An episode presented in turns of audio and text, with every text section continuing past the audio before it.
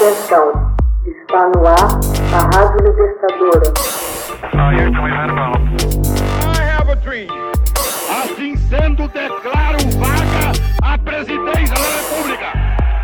Começa agora o Hoje na História de Ópera Mundi.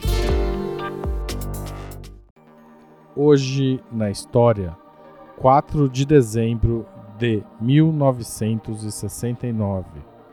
Os Panteras Negras Fred Hampton e Mark Clark são mortos a tiros. Os Panteras Negras Fred Hampton, de 21 anos, e Mark Clark, de 22, foram mortos a tiros de revólver por 14 agentes da polícia enquanto dormiam em seu apartamento em Chicago, em 4 de dezembro de 1969.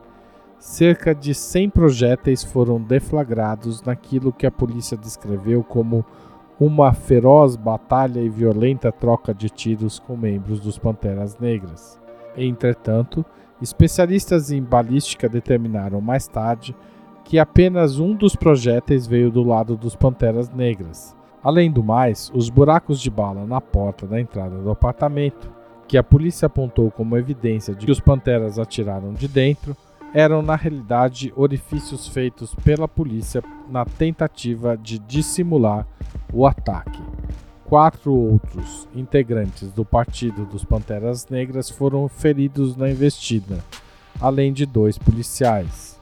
A batida policial comandada pelo procurador do condado de Cook, Edward Hanharan, foi apenas uma das muitas tentativas do governo para debilitar o movimento Black Power. Sob a liderança de J. Edgar Hoover, o FBI vinha há muito reprimindo os ativistas de direitos civis e líderes de outras minorias com o seu programa COINTELPRO, cujo propósito, de acordo com documentos do próprio FBI, era expor, desbaratar, desorientar, desacreditar ou de algum modo neutralizar as atividades de organizações ou outros grupos nacionalistas negros. Embora o FBI não fosse responsável direto por essa batida policial, o grande júri federal indicou que o Biro desempenhou um papel significativo nos acontecimentos que levaram à investida. Han Han Han utilizava as informações fornecidas pelo informante do FBI William O'Neill, que era o terceiro no comando dos Panteras de Chicago, para planejar o ataque. Havia também um esforço consciente por parte do FBI de valer-se de táticas criativas e agressivas, a fim de prevenir, aspas, a ascensão de um Messias que poderia unificar e galvanizar o militante movimento nacionalista negro. Eles aparentemente julgavam que Fred Hampton, um ativista carismático e franco, presidente do partido Panteras Negras do estado de Illinois, poderia vir a ser esse líder. Hampton envolveu-se na luta pelos direitos civis desde a adolescência.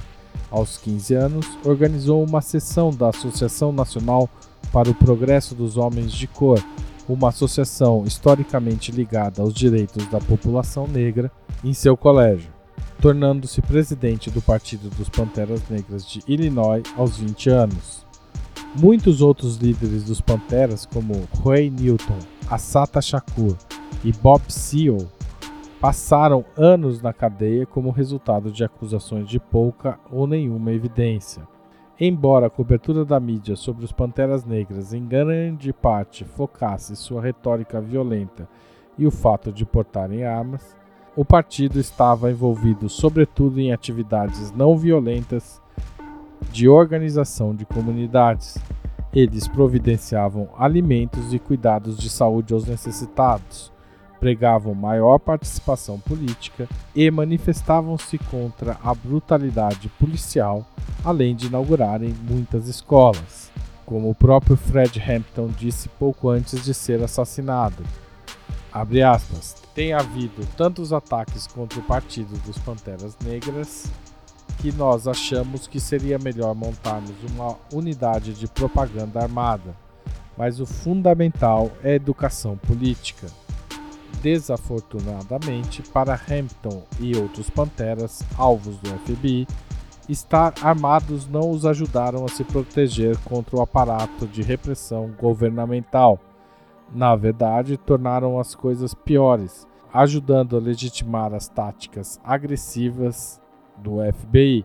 A despeito das evidências fornecidas pelos especialistas em balística, demonstrando que 99% dos projéteis foram disparados pela polícia, o primeiro grande júri federal não indiciou nenhum dos policiais envolvidos no ataque.